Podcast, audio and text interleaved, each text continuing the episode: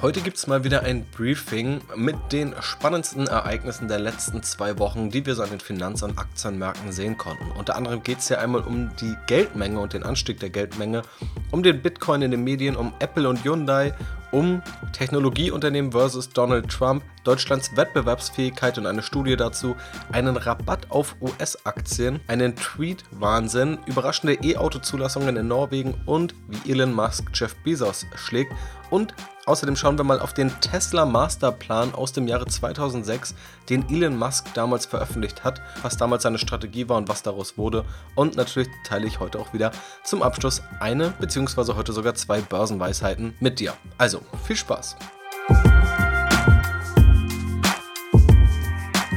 Ja, legen wir also los. Und kleiner Teaser, am Ende wird es verstärkt auch um Elon Musk gehen und Dinge, die sich gerade um seine Person bewegen.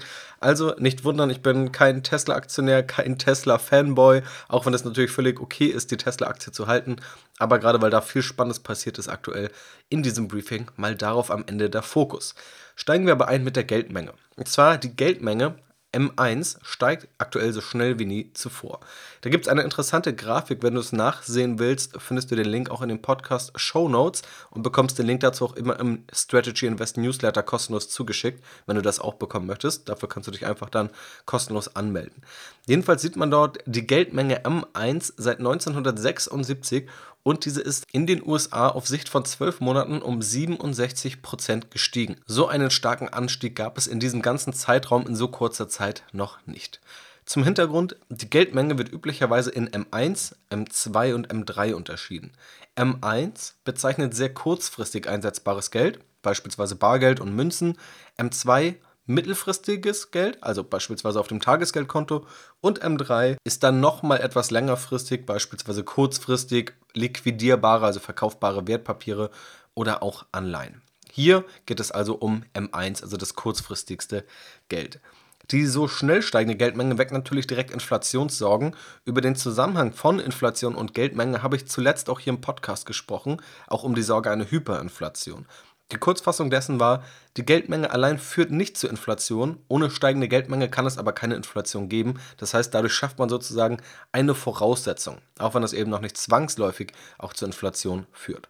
Gründe für die jetzt schnell gestiegene Geldmenge am 1 können sein, dass private Haushalte durch die Krise größere Rücklagen halten, dass es Stimuluschecks in den USA gab, also Einmalzahlungen, die direkt aufs Konto gehen und auch, dass die Umlaufgeschwindigkeit des Geldes in der Corona-Pandemie gesunken ist. Also anders gesagt, ein US-Dollar hat weniger Hände gewechselt als sonst. Weshalb, gemäß der Quantitätsgleichung, also einer Gleichung aus der Volkswirtschaftslehre, die Geldmenge steigen muss, wenn eben die Umlaufgeschwindigkeit sinkt und das Preisniveau dann trotzdem gleich bleiben kann. Und das Preisniveau ist ja analog zur Inflation. Also daraus würde dann auch keine Inflation resultieren. Das hat beispielsweise auch Henning Vöbel, der Leiter des Hamburger Weltwirtschaftsinstituts, auf Twitter dazu ergänzt. Kommen wir damit mal zu acht kompakten Meldungen zum Aktienmarkt und dem Drumherum. Zum einen ist der Bitcoin in der Bild. Der Bitcoin hat das vorherige Allzeithoch aus 2017 geknackt, indem er innerhalb von einer Woche mal eben um 20% gestiegen ist, dann wieder leicht gefallen ist. Nun haben aber auch wieder Medien den Bitcoin gefunden. Beispielsweise die Bild erzählt jetzt sogar auf der Startseite, wie Anleger vom Bitcoin profitieren können. Beginnt jetzt also womöglich die sogenannte Dienstmädchen-Hoss oder sind wir vielleicht schon mittendrin? Eine andere Meldung betrifft Apple und Hyundai. Apple und Hyundai sind demnach in Gesprächen zur Herstellung von autonom fahrenden E-Autos. Apple hat noch keine Stellungnahme dazu abgegeben, Hyundai aber schon. Demnach gab es Anfragen für eine Zusammenarbeit bei der gemeinsamen Entwicklung von autonomen Elektrofahrzeugen von verschiedenen Unternehmen. Die Hyundai-Aktie ist seitdem mal eben um 60% nach oben gesprungen. Demnächst gibt es auch noch die Analyse, was das für Apple, aber auch für Tesla und den Rest der Automobilbranche bedeuten könnte. Außerdem gab es etwas Spannendes auf Ebene der Weltpolitik, denn Tech band Trump. Die beiden Social-Media-Plattformen Facebook und Twitter haben Donald Trump kurz nach der Stimmung des Kapitols in den USA auf ihren Plattformen gesperrt ein Eingriff, der gerade von Facebook in letzter Zeit immer öfter gewünscht wurde. Jetzt gibt es aber auch viele Diskussionen, ist das legitime Zensur, wenn sie Gewalt verhindert, oder macht es das nur schlimmer, wenn man solche Dinge zensiert? In jedem Fall möchte ich aktuell kein CEO einer Social-Media-Plattform sein, weil das in jedem Fall sehr, sehr schwerwiegende und auch schwierige Entscheidungen aktuell sind. Außerdem landet Deutschland auf Platz 17 Das ZEW hat den Länderindex Familienunternehmen veröffentlicht, der seit 2006 alle zwei Jahre erscheint. Dieser vergleicht Länder hinsichtlich ihrer Wettbewerbsfähigkeit und auch ihrer Attraktivität aus Sicht von Unternehmen. Es wurden 21 Industrienationen untersucht und von diesen liegt Deutschland eben auf Platz 17, also ein eher schlechtes Ergebnis. An der Spitze sind übrigens die USA, Großbritannien, trotz Brexit, und auch die Niederlande. Außerdem ein Vorteil aus europäischer Sicht, es gibt Rabatt auf US-Aktien. Und zwar steht der Wechselkurs recht günstig. Denn der Wechselkurs Euro zu US-Dollar hat sich so entwickelt, dass der Euro stärker geworden ist. Der Wechselkurs steht günstig für alle, die aktuell US-Aktien kaufen wollen.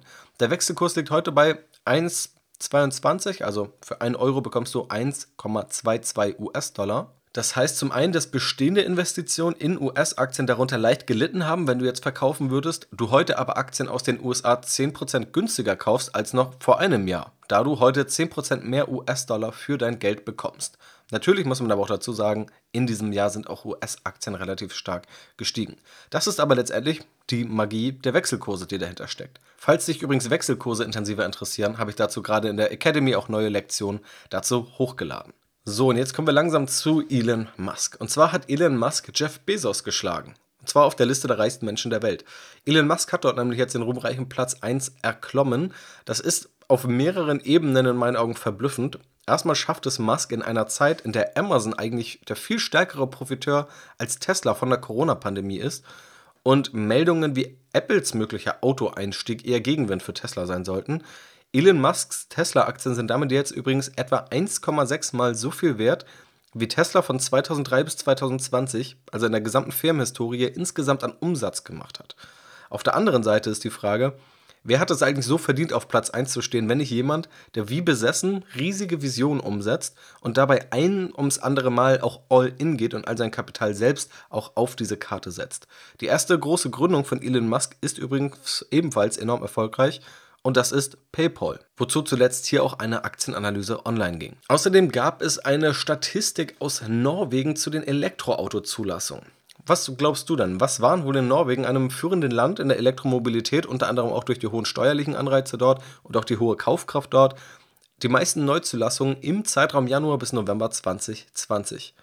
Es waren übrigens erstmals mit 54 Prozent auch über die Hälfte an Elektroautos, die zugelassen wurden. Und wer liegt natürlich auf Platz 1? Der Audi e-tron. Ja, also tatsächlich, Tesla kommt erst auf Platz 6 mit dem Tesla Modell 3. Der Volkswagen-Konzern belegt mit dem Audi e-tron, dem VW ID3 und dem VW e-Golf die drei vordersten Plätze. Das muss natürlich nicht repräsentativ sein, wird es auch nicht sein für die gesamte Welt, finde ich, ist aber schon eine interessante Statistik, dass VW dort so gut abschneidet. Außerdem demonstriert Elon Musk die Macht eines Tweets. Elon Musk hat einen simplen Tweet abgesetzt, Use Signal. Und jeder, der mir auf Instagram folgt, der weiß schon, was danach passiert ist. Ich habe viele amüsierte Nachrichten danach erhalten. Denn mit seinem Tweet meint Elon Musk den Messenger-Dienst Signal. Was dann passiert ist, die Aktie Signal Advance ist völlig durch die Decke gegangen. Also um zigtausend Prozent hat sie sich gesteigert. Das Problem ist nur, das ist ein Unternehmen der Gesundheitsbranche und hat nichts mit dem Tweet von Elon Musk zu tun. Also Elon Musk ist nicht nur der reichste Mensch der Welt, sondern auch definitiv einer der mächtigsten, wie so etwas zeigt. Damit schauen wir uns mal den Tesla Masterplan an, den Elon Musk 2006 veröffentlicht hat auf dem eigenen Blog von Tesla. Und zu diesem Masterplan wurde er zu der Zeit nur belächelt, muss man sagen. Aber heute wissen wir natürlich, dass das Ganze eine ziemlich große Erfolgsgeschichte ist. Wie groß sie wirklich ist, darüber streiten sich heute noch viele Experten.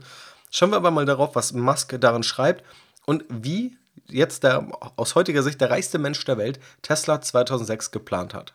Also Tesla hatte zu der Zeit nur das Hochleistungsauto, den Tesla Roadster. Aber das Ziel ist eine breite Produktpalette inklusive familienfreundlichen und auch bezahlbaren Modellen. Die Mission von Tesla, die Musk dort ausruft, den Wandel von einer Fördern- und Verbrennen-Wirtschaft zu einer solarstrom-basierten Wirtschaft als Teil einer nachhaltigen Lösung für die Welt. Wie soll das Ganze gelingen laut Musk? Er will ein Elektroauto ohne Kompromisse. Der Roadster soll ein Porsche oder Ferrari schlagen. Aber er stellt selbst die Frage, braucht die Welt wirklich noch einen Supersportwagen? Elon Musk sagt nein, aber es ist der Weg zum Masterplan. Fast jede Technologie hat hohe Stückkosten, bevor sie optimiert werden kann, genau wie bei Elektroautos. Deshalb steigt Tesla im margenstarken Premium-Segment ein, um damit die Entwicklung bezahlen zu können und günstiger zu werden. Möglicher Überschuss wird reinvestiert und alle Erlöse aus dem Premium-Modell helfen bei der Finanzierung des günstigeren Familienautos. Elon Musk hat dazu auch im Original geschrieben: When someone buys the Tesla Roadster Sports Car, they are actually helping pay for development of the low-cost family car. Es war also nie geplant, einen Überschuss zu erzielen, bis Tesla in der Lage ist, eine breite und bezahlbare Produktpalette anzubieten. Das ähnelt stark der Strategie von Amazon und Jeff Bezos. Und gerade dieser fehlende Gewinn wurde bei Tesla ja immer wieder kritisiert, obwohl es eigentlich auch Teil der Strategie war. Abschließend fasst Elon Musk den Masterplan so zusammen: Build Sports Car, use that money to build an affordable car, use that money to build an even more affordable car, while doing above also provide zero-emission electric power generation options. So, und damit kommen wir auch zu der Börsenweisheit zum Schluss, und zwar von Peter Thiel, Wette niemals gegen Elon Musk. Naja gut, kleiner Spaß, tatsächlich hat Peter Thiel das so gesagt, aber vielleicht noch passender anlässlich einiger Preisentwicklungen. Ein Zitat vom Ökonom John Maynard Keynes, der Markt kann länger irrational bleiben als sie liquide. Also, das war's mit dem heutigen Briefing. Vielen Dank, dass du dabei bist. Vielen Dank fürs Zuhören. Wenn du jetzt noch weiteren Input bekommen möchtest, schau gerne in die Podcast-Beschreibung. Und ansonsten hören wir uns nächstes Mal. Bis dann.